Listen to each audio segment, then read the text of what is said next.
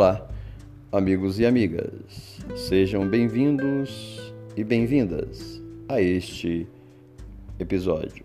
Reflitamos.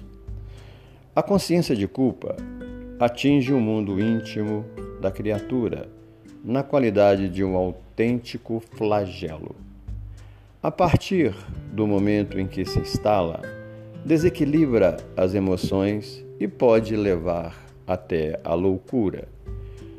A consciência pesada evidencia uma certa imaturidade psicológica, pois denota que a pessoa agiu em descompasso com seus valores ou ideais, ou o fez sem refletir em um rompante.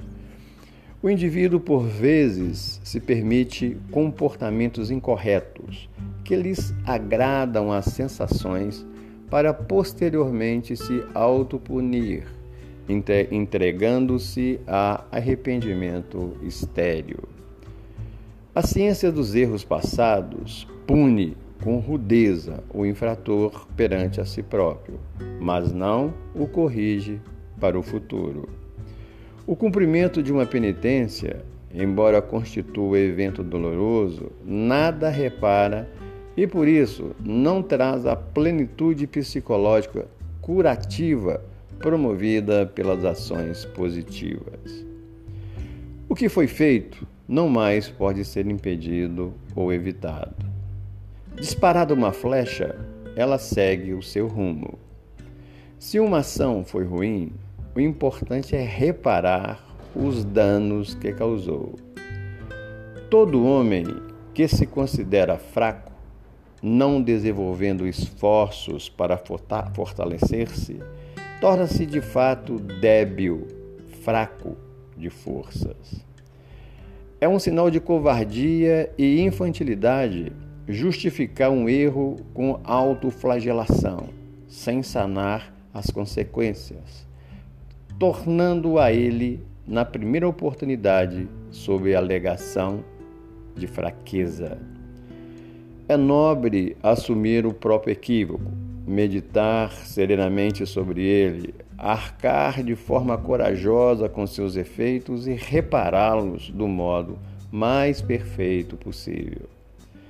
O difícil processo de reverter os resultados de um ato indigno tende a ser eficiente antídoto para novas experiências. Tome-se o exemplo de uma mulher que voluntariamente faz um aborto sua consciência pesa e ela pode desenvolver neuroses variadas, mantendo a mente focada no agir equivocado, a essa altura irremediável. Mas essa mulher também pode, de modo muito mais proveitoso, dedicar as horas de seu tempo dispensando amor e cuidadosos e cuidados a crianças órfãs. Ela teve a desdita de rejeitar o filho que Deus, em sua infinita sabedoria, lhe confiou, mas nada a impede de adotar por filhos do coração os pequenos desamparados do mundo. O tempo aplicado nessa tarefa é infinitamente mais útil do que se for perdido em lamentações. Evitemos as lamentações. Além de desempenhar de certa forma a missão materna que ela estava destinada, o contato com a infância desvalida pode sensibilizá-la sensibilizá para as inefáveis bênçãos da maternidade. Tudo isso tem o condão de funcionar como medida preventiva de novos desatinos, de novos erros. Por outro lado, o remorso inativo e estéril, ao desequilibrar a personalidade, abre as portas para os mais diversos equívocos, dos quais nada de bom resulta. A partir do momento em que se elege como meta uma vida de paz, com a consciência tranquila, há um preço a ser pago: a perseverança no dever. Perseverança no dever.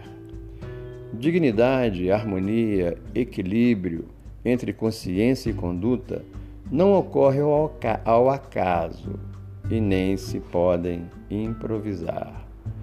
Tais virtudes devem ser conquistadas no dia a dia, mediante seu perseverante exercício.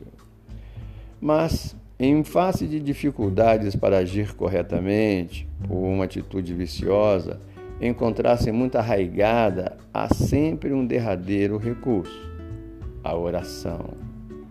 Deus dispõe de infinito manancial de paz, sempre à disposição de suas criaturas, desde que esta o busquem com sinceridade e fervor. O homem, manifestando a firme intenção de resistir ao mal, a divindade, por certo, o fortalecerá. A divindade, por certo, o fortalecerá no bem, pois foi o próprio Cristo quem afirmou: Pedi e obtereis. Reflitamos sobre este ensinamento que foi extraído do livro Momentos de Saúde, trazido pelo espírito Joana de Ângelos, mediante a psicografia de Divaldo Pereira Franco.